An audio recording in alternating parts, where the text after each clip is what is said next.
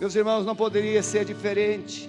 O Espírito Santo, na sua infinita sabedoria, podem sentar, vocês que estão aqui. O Espírito Santo sabia de todo esse contexto antes de eu preparar o sermão, o poder do testemunho. O testemunho de um evangelho que produz transformação, libertação e cura na vida das pessoas. O que é o testemunho? Testemunho é trazer a verdade de um fato que, que ocorreu, é ratificar a verdade sobre algo. Está certo, Carlos?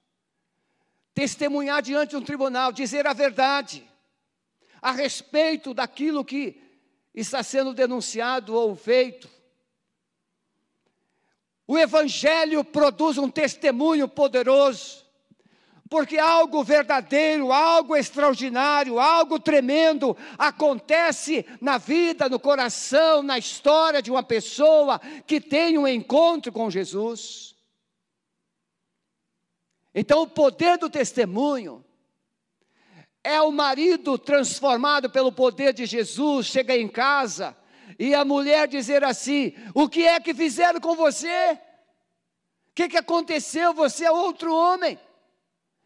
É a mulher chegar em casa e antes ela não era tão boa, e ao chegar em casa, Jesus mudou a sua vida, e o marido começa a ficar impressionado: o que é que aconteceu com você? Você é uma outra mulher. É o testemunho do Evangelho que entra, que transforma, que liberta, que quebra as barreiras. Muda o modo de pensar, muda o modo de falar, muda o modo de agir, muda os sentimentos e muda os desejos do coração. Poder do Evangelho, que chega naquele filho que antes resistente, rebelde, mas agora ele chega em casa e é um filho amoroso, é um filho sonhador, é um filho presente, é um filho que abraça, é um filho que constrói. E alguém pergunta: o que aconteceu com esse rapaz? Eu quero dizer uma coisa para você que está me ouvindo nesta noite. Nós não precisamos ser um ex alguma coisa ruim para sermos uma testemunha de Jesus. Eu não preciso ser um ex maldito de alguma coisa para eu ter um testemunho de Jesus. Eu posso ser um religioso, eu posso ser um cidadão de bem, eu posso ser um, uma pessoa de caráter, e mesmo com todas as coisas boas que eu possa revelar. Jesus muda a minha vida de uma forma tão grande que essas pseudos ou essas aparentes virtudes, elas se tornam pequeninas, pequeninas diante da grandeza da glória de Deus na vida da pessoa. Porque tem muita gente boa. E nós encontramos no Evangelho de Marcos, Jesus encontra um homem e o chama de mancebo de qualidade. O jovem, Jesus diz assim: Olha, você vai, vende tudo o que você tem, dê aos pobres. Aquele jovem chegou para Jesus e queria saber como ser salvo, mas ele sai da presença de Jesus mais perdido do que antes. Por quê? Porque o seu coração estava preso amarrado, cheio de paixão pelos prazeres, pelo dinheiro, pelo poder. Então, o Evangelho chega e ele desprende, ele liberta o homem de tudo e de todos. E esse homem agora tem um relacionamento primeiro na vertical e depois na horizontal.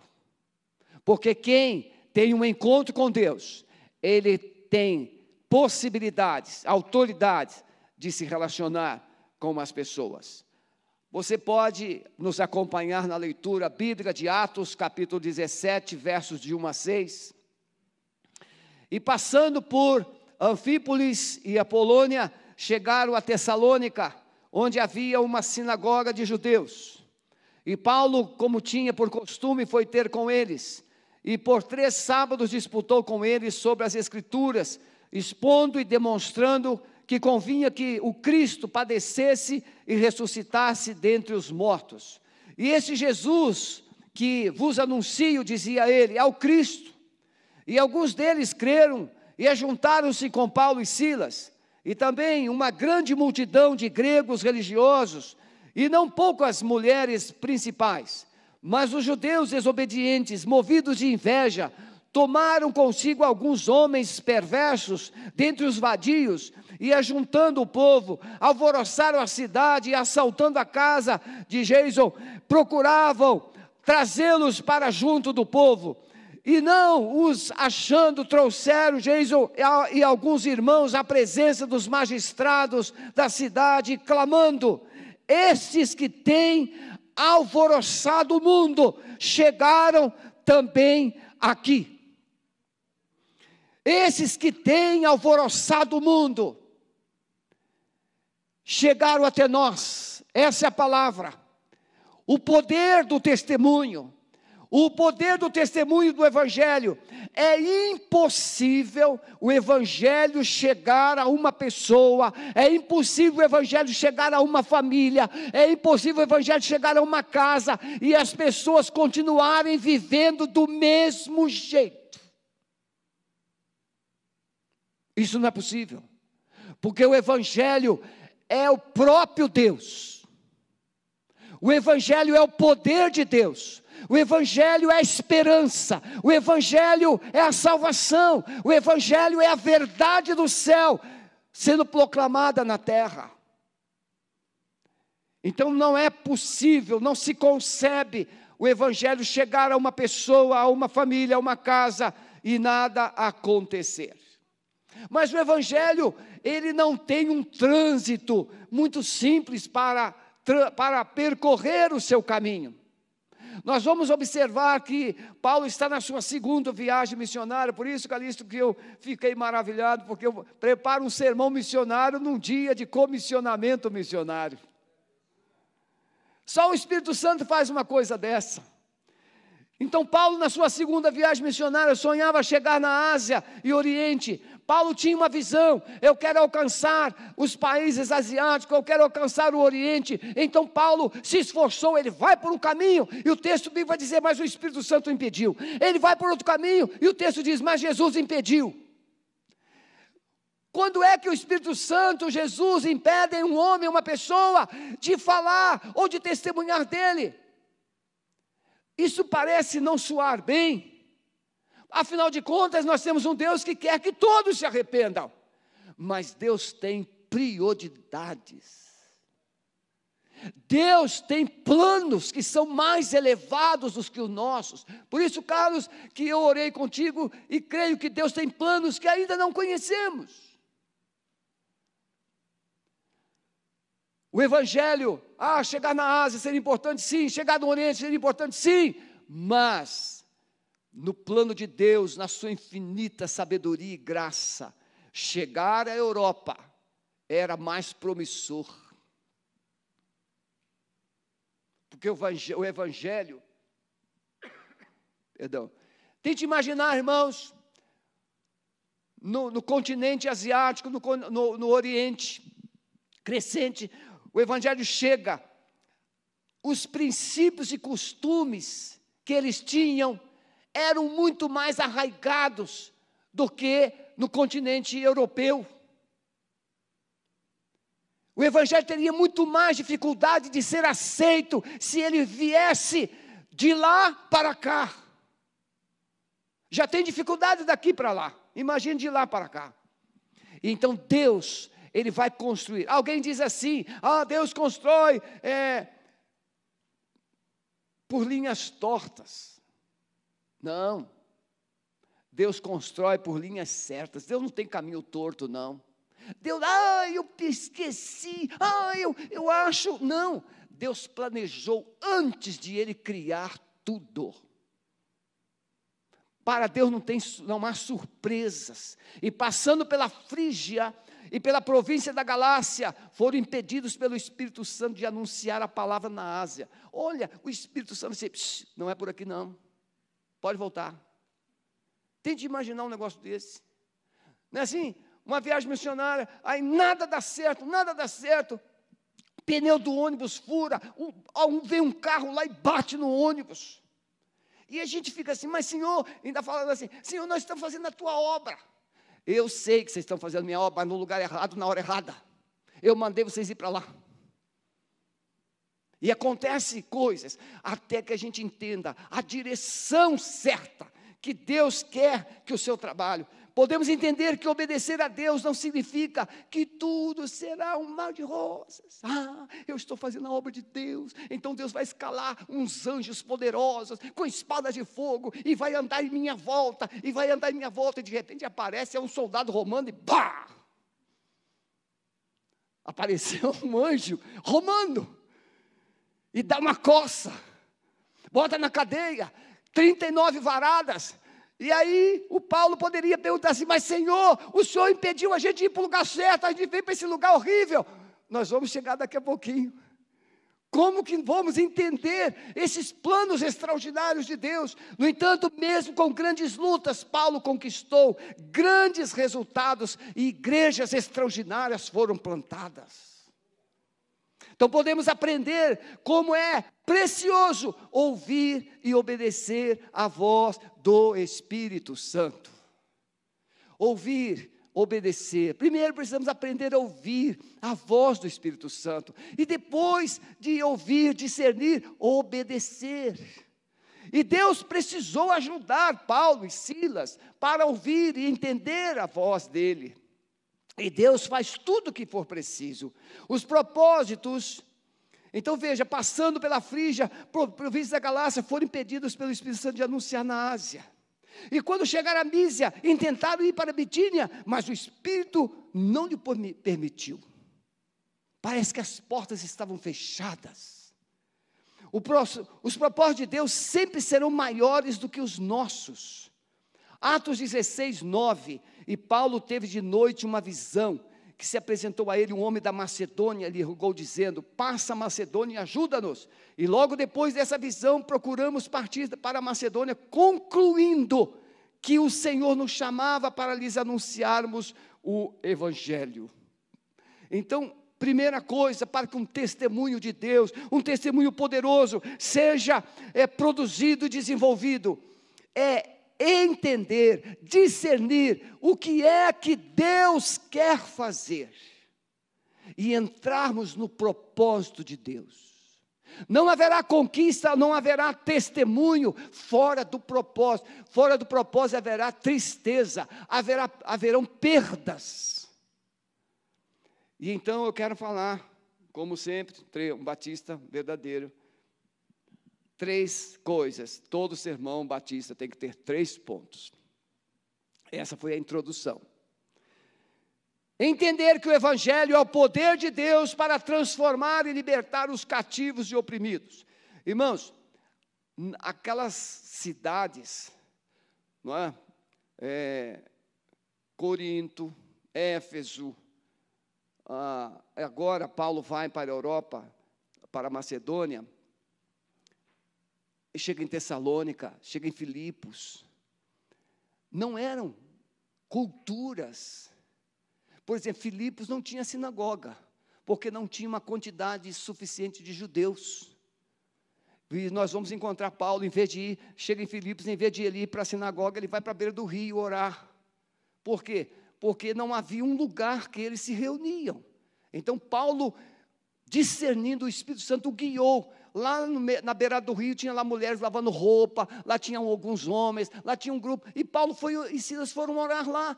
E lá Paulo começou a conversar com aquele grupo que estava lá na beira do rio. E ali houve conversões. E a Lídia pede Paulo para ir na casa dela. E aí começa a igreja de Filipos assim, pregando e orando na beira de um rio. E Lídia convida Paulo para ir na sua casa. E na casa de Lídia nasce a primeira igreja na Europa. Mas não foi assim fácil. Antes dessa igreja ser organizada, Paulo diz, Paulo escreve aos Tessalonicenses, capítulo 1, verso 5, porque o nosso evangelho não foi a vós somente em palavras, mas também em poder, no Espírito Santo, em muita certeza, como bem sabeis quais fomos entre vós por amor de vós. Meus queridos, vocês que vão para Moçambique, vocês não vão colocar tijolos naquelas paredes somente, vocês não vão colocar telhas naquelas casas, vocês vão colocar poder de Deus naqueles corações. Essa é a maior edificação. Porque construir casas não é uma coisa difícil, basta ter recursos financeiros e um pouquinho de músculo. Mas mudar a estrutura de um coração somente pelo poder do Espírito Santo. E a palavra vai dizer que eles foram, Paulo e Silas, estiveram lá em Tessalônica. Quando Paulo sai de Filipos, ele vai para Tessalônica, ele chega, passa um perrengue tremendo, sofrimento, perseguição, injustiça. Tiveram que sair fugido, correndo de Tessalônica. Mas ele vai dizer que o evangelho não chegou somente em palavras. Não é difícil explicar o evangelho. Difícil é mostrar o poder desse evangelho dizer que Jesus Cristo veio, dizer que Jesus Cristo eh, morreu, dizer que Jesus Cristo ressuscitou. Qualquer pessoa pode dizer isso, mas de mostrar o poder da ressurreição, só uma pessoa cheia do Espírito Santo pode mostrar. E o Evangelho chega em Tessalônica mostrando poder e não palavras. É isso que fez diferença. Os obstáculos à pregação não impedirão os resultados da obra de Deus. E aconteceu que, indo eles à oração, como eu disse, saiu o encontro com o Espírito, Paulo e Silas iam diariamente. Isso não aconteceu assim, irmão, uma hora para outra, não. Diariamente, diariamente. Eles iam lá naquela reunião de oração, na beira do rio. E aí, uma jovem, médium, cheia de demônios, sai atrás deles esse homem que vos anuncia salvação é servo do Deus Altíssimo. Esse homem que vos anuncia salvação é servo do Deus Altíssimo. E aquilo aconteceu um dia, dois dias, não sei quantos dias, mas chegou um dia que Paulo parou, olhou para trás e disse: Sai dela, Satanás! E aquela moça ficou liberta. É por isso que os Tessalonicenses estavam dizendo: que o Evangelho não chegou só com palavras, mas por causa, daquele por causa daquela manifestação de poder, Paulo e Silas são presos. Por quê, irmãos? Porque o Evangelho desmascara a religiosidade. O Evangelho desmascara a manipulação religiosa. O Evangelho verdadeiro desmascara as mentiras. O Evangelho verdadeiro desmascara a exploração religiosa. O Brasil precisa de um evangelho de poder para desmascarar aqueles que se aproveitam dos pobres, dos miseráveis, para tirar deles até mesmo as vestes. Um evangelho vivo de Jesus e o Jesus do Evangelho não é o Jesus que pede dinheiro, não é o Jesus que exige, não é Jesus do sal grosso, não é Jesus da água benzida, não é Jesus do copo sobre a, a televisão, do copo sobre a, atrás da porta, não é o Jesus do Evangelho de uma rosa vermelha atrás da porta ou em cima da mesa. O Evangelho de Jesus é pelo sangue que ele derramou da cruz. Esse é o Evangelho de Jesus, porque o sangue de Jesus tem poder. Então o Evangelho, ele enfrentou obstáculos, mas o Evangelho é o poder de Deus, que destrói as obras das trevas. O apóstolo João, ele entendia bem isso, ele vai escrever a sua epístola, quando ele está lá no finalzinho, anos 90 e tanto, 94, 95, João vai escrever, e João está falando as últimas palavras de João é essa: guardai-vos dos ídolos, guardai-vos dos ídolos, guardai-vos da idolatria, porque a idolatria rouba o coração do homem de Deus.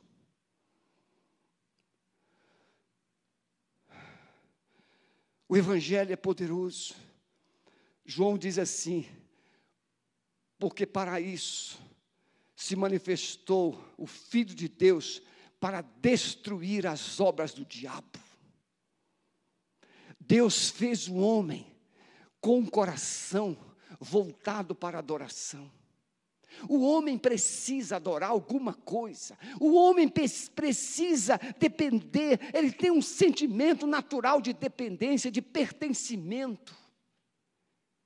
Um homem que não conhece o Deus verdadeiro vai fazer como os atenienses faziam. Diz, segundo a história, tinha mais de 30 mil divindades em Atenas.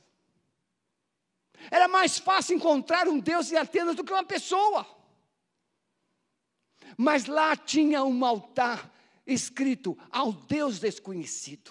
O homem tem uma necessidade de adorar algo sobrenatural, algo místico. Mas o Evangelho, quando ele entra no coração do ser humano, ele quebra a mentira, ele quebra o engano, ele quebra a religiosidade e ele traz Deus. Porque eles mesmos anunciam de nós. Agora, os Tessalonicenses anunciavam a entrada que tivemos convosco, como dos ídolos vos convertestes a Deus, para servir o Deus vivo e verdadeiro. Meus irmãos, você sabe, eu lido com libertação há mais de 40 anos. Quando uma pessoa envolvida com bruxarias, quando uma pessoa envolvida com feitiçarias, ela se encontra com Jesus, uma batalha é travada. E as pessoas que trabalham na bruxaria, eu estou falando aqui na autoridade do nome de Jesus, não é o Sebastião, é na autoridade do nome de Jesus, é o Evangelho de Jesus, é a verdade, é com muito amor, apesar do meu tom de voz. As pessoas que lidam com bruxarias, com feitiçarias, elas sabem que o Evangelho é o poder de Deus. E elas sabem que quem é de Jesus tem essa autoridade, esse poder nas suas palavras. E talvez eu esteja agora alcançando ouvidos de alguém que está envolvido em bruxarias. Estou alcançando os ouvidos de alguém que está aprisionado em ídolos.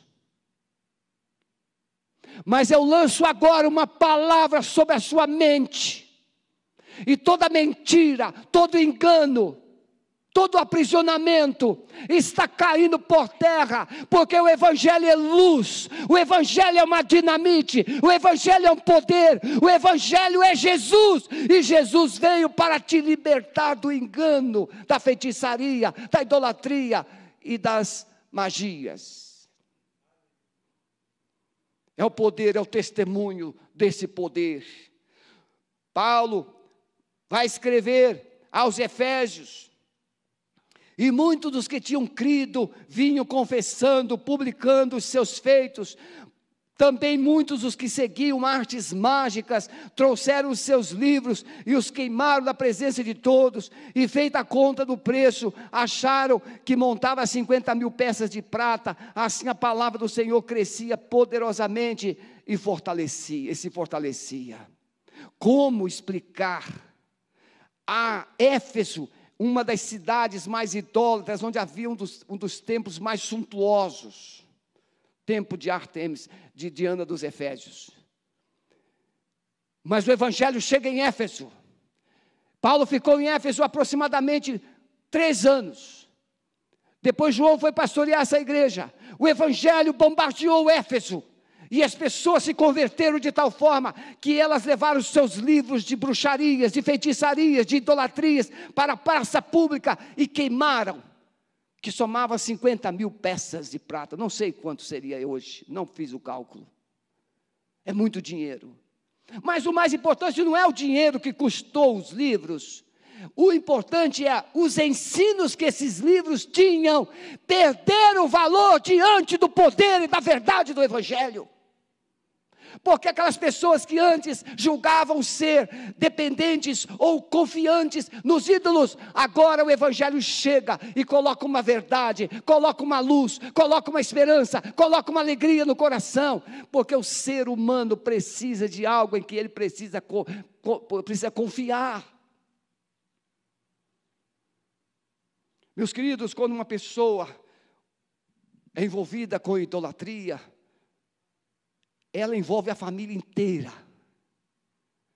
Todas as crianças, todos os filhos, todos os descendentes vão sendo ensinados, vão sendo ensinados aquelas práticas. É uma coisa arraigada, e essa coisa arraigada da família vai para a educação, e da educação vai para a sociedade, e aquela sociedade fica impregnada com aqueles princípios, com aqueles valores idólatras. Mas o Evangelho chega em Éfeso e destrona a idolatria. Ele chega em Tessalônica, ele destrona a idolatria, porque é o poder de Deus. O Evangelho é a presença de Deus, onde ele é proclamado. O Evangelho não traz uma nova religião, mas uma nova vida, vidas transformadas, libertas pelo poder de Deus de maneira que fostes exemplo para os fiéis na Macedônia e a Caia, porque para por nós soou a palavra do Senhor, não somente a Macedônia e a Caia, mas também a todos os lugares a vossa fé para com Deus se espalhou, de tal maneira que já dela não temos necessidade nenhuma de falar. Quando uma pessoa se converte, ela se liberta da idolatria, da feitiçaria, ela se torna uma pessoa apaixonada por Jesus, testemunhando de Jesus, falando do seu amor, falando da sua graça, testemunhando do seu poder. Eu poderia aqui contar experiências de muitas pessoas que foram libertas por Jesus através da nossa caminhada, mas eu vou trazer um testemunho. Essa moça Leia, ela veio aqui em Curitiba quando nós implantamos o Ministério de Libertação, há 13 anos atrás, no templo antigo. A Leia, ela, ela estava abrindo um centro na sua casa. E ela, ela não podia gerar filhos. Ela tinha uma filha adotiva. O seu marido alcoólatra. O seu padrasto não gostava dela ela tinha uma vida vazia, ela ficava junto com o marido no bar até de madrugada, com a vida toda arrebentada. Chegou uma missionária no portão da casa da Leia, e talvez ela esteja me ouvindo agora. Não foi eu que comecei o trabalho na Leia, eu, Deus me usou para discipular e para trabalhar a libertação dela. Mas chegou essa missionária no portão da Leia e falou de Jesus para Leia. E ela aceitou Jesus. E ela começou a ter uma guerra interior. Os demônios começaram a guerrear com ela. E a irmã dela, que era membro da minha igreja, da igreja que eu pastoreava, me chamou e disse: Pastor, minha irmã precisa de ajuda. E eu fui lá. Cheguei lá, ela estava lá no meio daquela sujeira toda, cheia de ídolos, e endemoniada. E ali nós começamos um trabalho que durou seis meses, num processo de libertação. Ela não era casada, se casou. Ela não era batizada, se batizou. Quando ela estava se preparando para o batismo, os demônios disseram assim: Você pode ir para a igreja, mas você nunca vai ser mãe. No dia do batismo da Leia, a igreja Batista Central em São João de Meriti, se levantou, ergueu as mãos para os céus e nós cantamos: Não há Deus maior como nosso Deus. Trinta dias depois do batismo da Leia, ela estava com o exame de gravidez e gerou uma filha linda, loira, inteligentíssima, abençoada por Deus. Essa mulher era secretária do delegado de polícia da cidade. Ela pediu demissão, ela saiu, ela abandonou tudo, porque ela não queria nada que manchasse o nome de Jesus na sua vida. O Evangelho não é mudar de religião, o Evangelho é mudar o coração e a história de uma pessoa. É esse testemunho que a sociedade precisa. É esse testemunho que a igreja precisa revelar. Em Filipos, Paulo e, Silas, Paulo e Silas foram presos. Ora, meus irmãos, a crentaiada de hoje, se experimentar isso, vai todo mundo para longe de Deus. Sai todo mundo da igreja. Um Covid já está tirando gente da igreja. Um Covid já está matando as pessoas da fé. Um Covid já está tirando as pessoas da direção do céu. Agora imagine, você trabalha, organiza uma igreja numa cidade que não tem igreja. Pessoas se convertem, uma moça endemoniada é liberta, o evangelho está explodindo. E o que, que você ganha? Prisão. Paulo e se levaram uma coça, 39 varadas. Todos ensanguentados foram presos, os pés acorrentados, numa prisão escura. Mas lá estavam eles, durante a noite, cantando: Glória, glória, aleluia. E o, o carcereiro começou a escutar aquele louvor, e de repente Paulo e Silas começavam a orar: Oh Deus de Abraão, oh Deus de Isaac, oh Deus de Jacó, obrigado porque o Senhor está aqui nessa prisão conosco, louvado seja o teu nome. E eles oravam, e eles cantavam, e eles oravam, e eles cantaram, e quando deu meia-noite, Deus desceu, porque há um místico no mundo espiritual das trevas que meia-noite a coisa vai acontecer. Sim, foi a meia-noite, mas não os demônios. Meia-noite, o Deus Todo-Poderoso entrou naquela prisão e quebrou todas as cadeias. O poder do testemunho do Evangelho. O carcereiro queria se matar, mas Paulo alerta e depois conversa com ele, com sua família, a sua família se converte, e eles são batizados na mesma noite. Eles servem um banquete para Paulo e Silas, e depois carinhosamente os leva de novo para a prisão. para terminar. O poder do Evangelho. Não existe portas fechadas para Deus. Não existe cadeia que Deus não possa entrar. Mesmo preso, Paulo e Silas acionam pela fé. Eu quero me dirigir aqui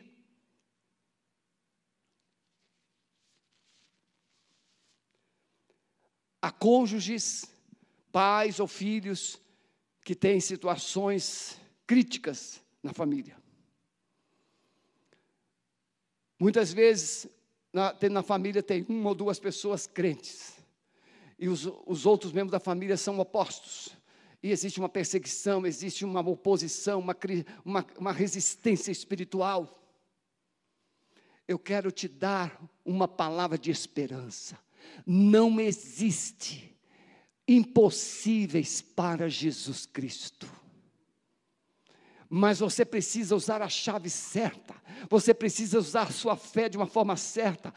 Murmurar não abre portas, reclamar não abre portas, criticar não abre portas, falar mal dos outros não abre portas, mas quando você começa a elogiar Deus, quando você começa a exaltar a Deus, quando você começa a adorar a Deus, você traz Deus para onde você está, e onde Deus chega, Ele rompe, Ele quebra as cadeias, e Ele transforma as pessoas de leões em gatinhos.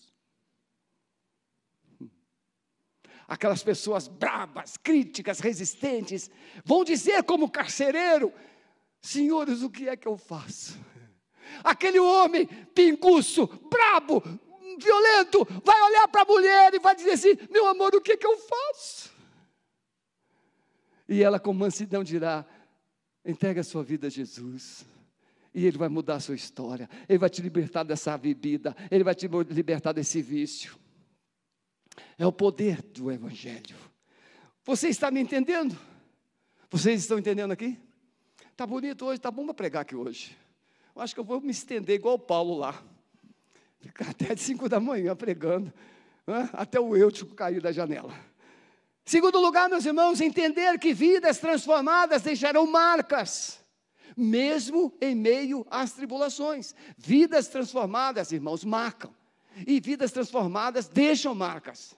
Irmão, se tem uma coisa que atrapalha o reino de Deus, são marcas negativas. Quando eu aceitei Jesus, eu trabalhava nos Correios, eu chefiava um grupo de 100 carteiros, e tinha lá um testemunho de Jeová, que eu nem sabia o que era testemunho de Jeová. Mas aquele rapaz nunca tinha falado comigo de, de Deus, de nada, nem de Jeová, nem de Jesus, nem de ninguém.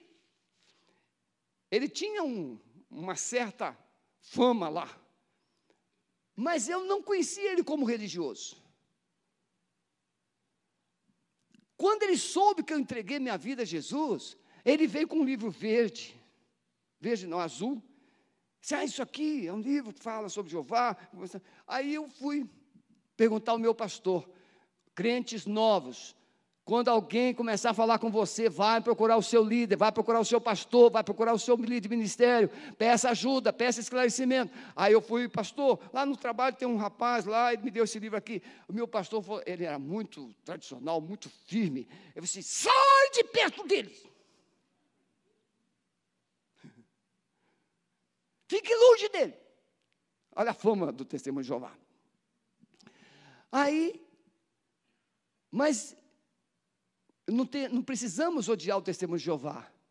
É só a gente não aceitar o que eles ensinam. Amar o testemunho de Jeová. E aí no dia seguinte ele veio, e aí, Joque, presta atenção. Você não é testemunho de Jeová. Testemunho de Jeová sou eu.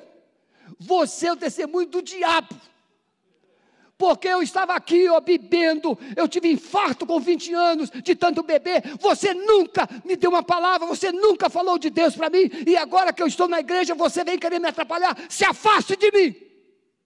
Nunca mais falou comigo. Esse era o Sebastião quando se converteu. Decidido.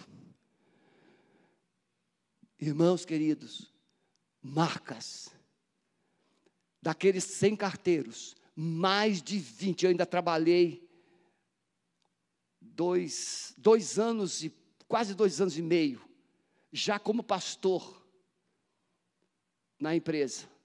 Eu fiquei 12 anos e meio na empresa.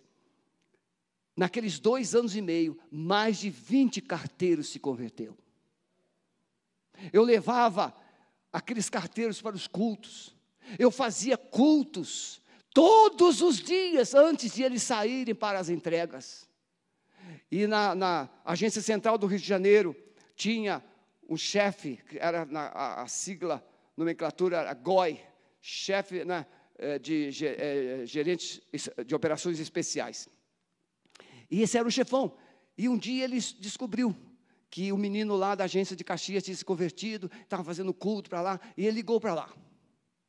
E aí chamou o gerente o gerente, é, esse menino está aqui fazendo culto na hora do trabalho. E aí ele falou assim: deixa o menino. Eu era muito novinho.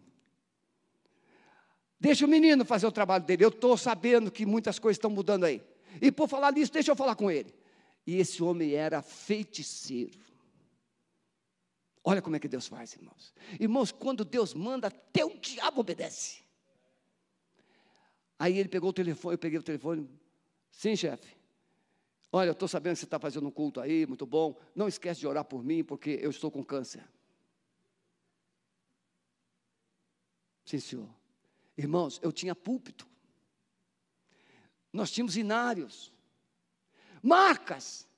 O evangelho chega e ele tira o copo de cerveja, ele tira o cigarro, e ele coloca uma Bíblia, ele coloca um louvor nos seus lábios. São marcas novas para mudar a, o ambiente das pessoas.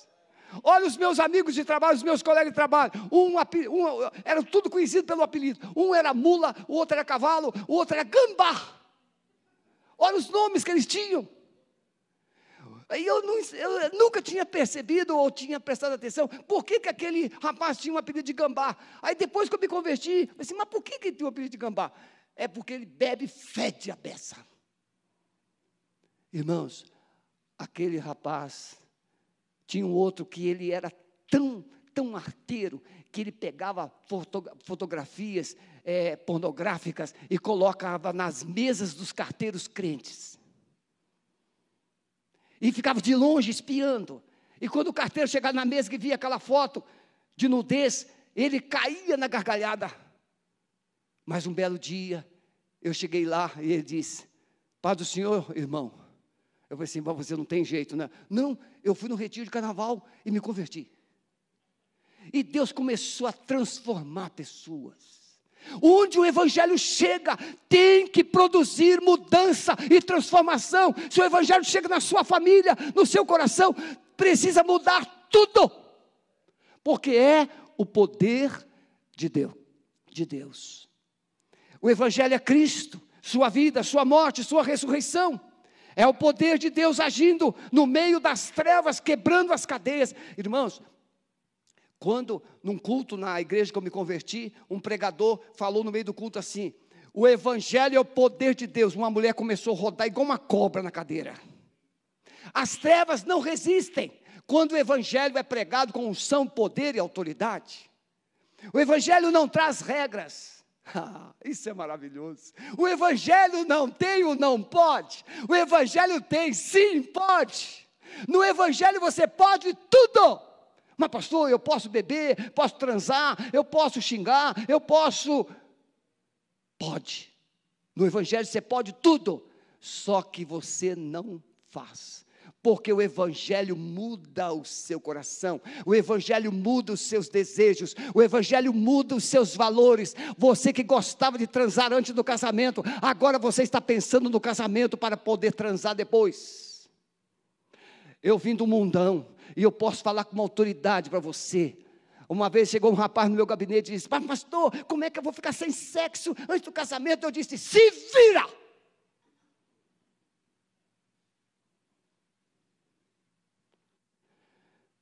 Olha para mim, eu me converti com 22 anos, vim lá do mundão, namorei a minha esposa, ela está me ouvindo agora. Namorei a minha esposa três anos e meio e não toquei no corpo dela antes do casamento.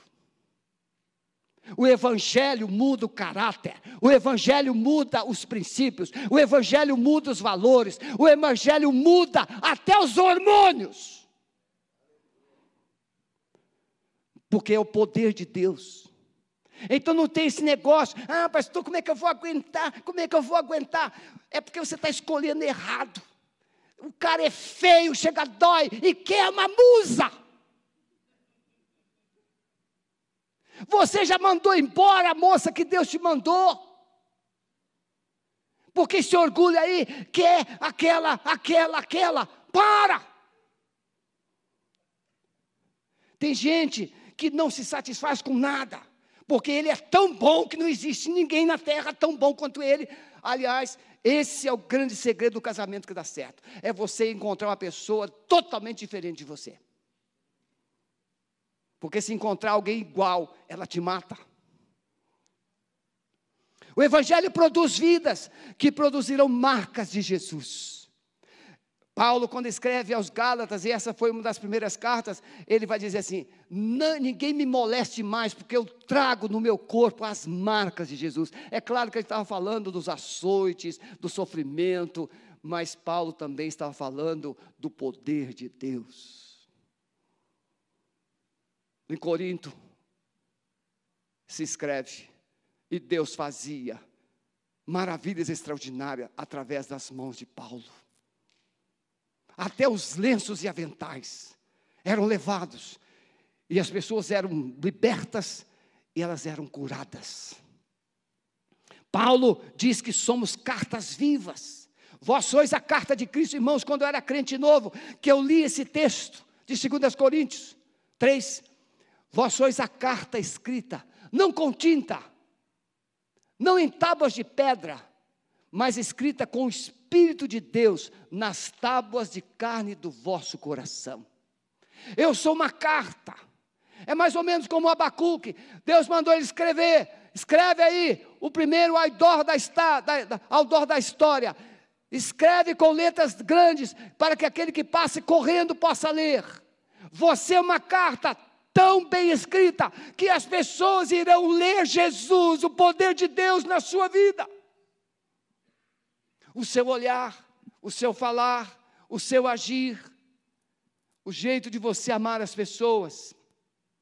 Então a igreja precisa aprender a respeito de Cristo, mas também ela precisa ser um espelho de Cristo. Ah, quando você se olha no espelho, eu não consigo entender, sabe, algumas pessoas. Tem gente que tem uma aparência física lindíssima. E quando olha no espelho, se acha feio, feia. Por quê, irmãos? Porque existe uma sujeira na mente. Um espelho que você, quando a gente termina de tomar o banho, se for a água bem quente, o espelho fica não, todo embaçado. Aí você chega na frente do espelho, você não enxerga nada, você tem que ficar limpando lá o espelho. Tem gente que está com a sua mente embaçada pelo passado. E ela, quando se projeta, ela vê feiura, tristeza, mágoa, perdas, cicatrizes. Mas ela, fisicamente, é uma pessoa lindíssima. Mas ela projeta o seu interior para o espelho.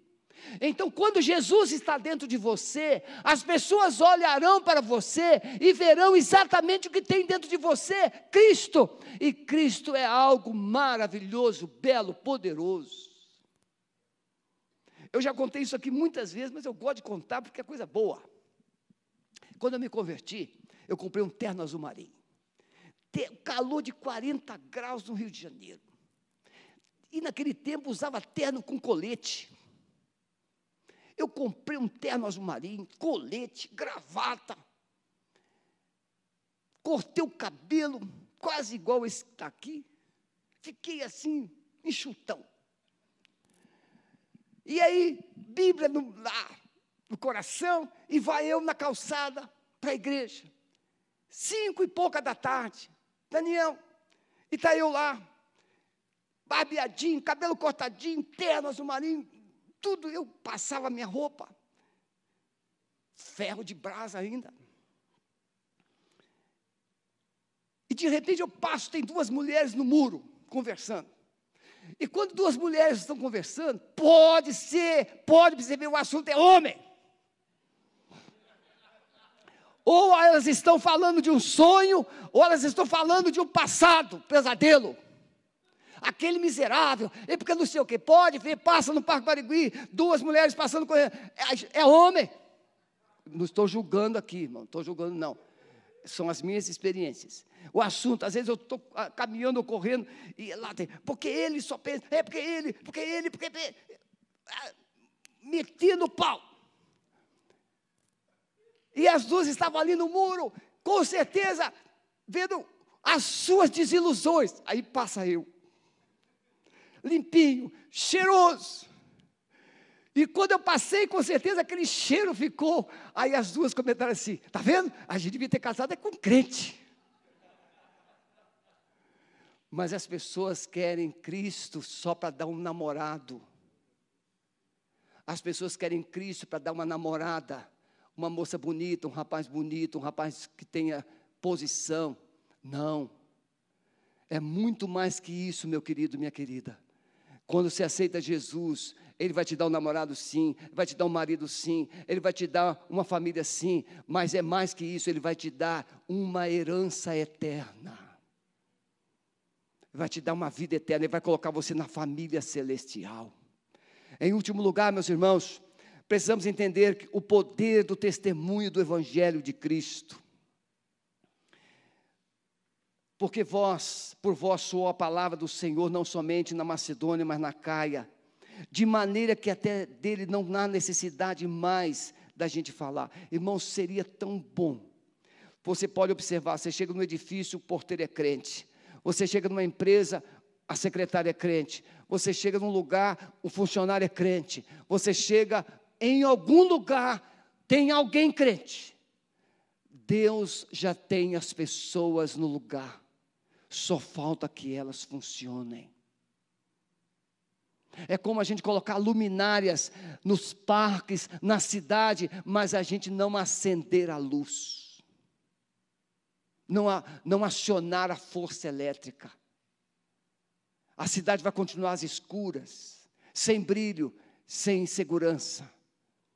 Não basta o mundo ter igreja sobrando, está faltando Jesus nas igrejas, está faltando o poder de Deus nas igrejas. Eu quero concluir, meus irmãos. Cadeias da idolatria e feitiçaria não podem resistir o poder do Evangelho. Quando Paulo escreve e ele fala no testemunho de Atos 19, Lucas registra que os filhos de Seva tentaram expulsar os demônios e eles saíram nus e feridos. Aquilo trouxe um rebuliço. Por quê? Porque Paulo tinha autoridade de repreender, os apóstolos tinham autoridade de repreender, e esses homens quiseram pegar uma casquinha na onda do Evangelho e saíram nus e feridos. Uma igreja testemunhará servindo ao Senhor com diligência e poder. Essa igreja de Tessalônica, ela tinha um brilho nos olhos, uma paixão no coração e um poder da unção do Espírito Santo que agia na sua obra missionária. O poder do testemunho produz expectativas de um futuro. Podem vir os músicos. Primeiro, o Evangelho não produz somente perdão e libertação, mas um coração cheio de esperança. Não adianta tirar você de uma prisão e você entrar na outra. Não. A prisão muitas vezes está dentro do coração. Deus tirou Israel do Egito, mas o Egito foi junto com Israel, porque estava no coração. Não adianta tirar você da casa, não adianta tirar você da, da cidade, não adianta tirar você de onde você vive. O seu passado vai junto. E é o seu passado que te aprisiona. Em segundo lugar, essa esperança está fundamentada na volta de Jesus. Olha o que, que Paulo escreve aos Tessalonicenses: E esperar dos céus o seu filho, a quem ressuscitou dentre os mortos, a saber, Jesus, que nos livra da ira futura. Eu não sei em quem você tem colocado a sua fé. João 14 diz, Jesus falando: credes em Deus e crede também em mim. Você pode dizer, eu tenho muita fé, pastor, sou muito religioso, não vou discutir isso, mas é preciso saber em quem você está colocando a sua fé. Jesus disse: credes em Deus e crede também em mim. Jesus é Deus e Ele é suficiente para te libertar. Ele é suficiente para te curar. Ele é suficiente para te salvar. Ele é suficiente para te dar vida eterna. Então, nesta noite, eu estou te desafiando a renunciar todos os ídolos da sua vida. Existe um ídolo poderoso chamado Mamon. Poder, dinheiro, fama, influência. Jesus veio como servo. E como servo, ele quebrou todos os poderes das trevas. Você gostaria hoje de ser liberto? da idolatria, da feitiçaria, dos enganos, e ter um testemunho na sua vida para contar o que, que Deus fez. Convide Jesus agora para entrar no seu coração. Se você quer convidar Jesus para entrar no seu coração e ser o Senhor da sua vida, escreve no chat: Eu quero ser liberto da idolatria, eu quero ser liberto da feitiçaria, eu quero entregar minha vida a Jesus. Faça isso, vamos adorar o Senhor. Você que está nos acompanhando até agora, eu lanço uma palavra sobre a sua vida de entendimento. As escamas dos seus olhos estão sendo tiradas, as névoas da sua mente estão sendo sopradas e a verdade de Deus está vindo sobre a sua vida. Jesus te ama, Jesus é poderoso, Ele é Deus e Ele é suficiente para mudar a sua história. Amado Espírito Santo, eu abraço agora, pela fé, cada ouvinte desta noite e cada um que está ouvindo posteriormente esta mensagem.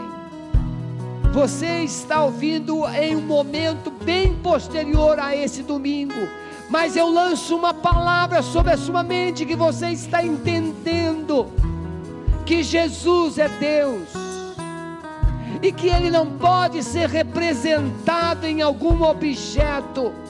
Ele é Deus, ele fala, ele ouve, ele se move, ele age na sua vida, porque ele te ama.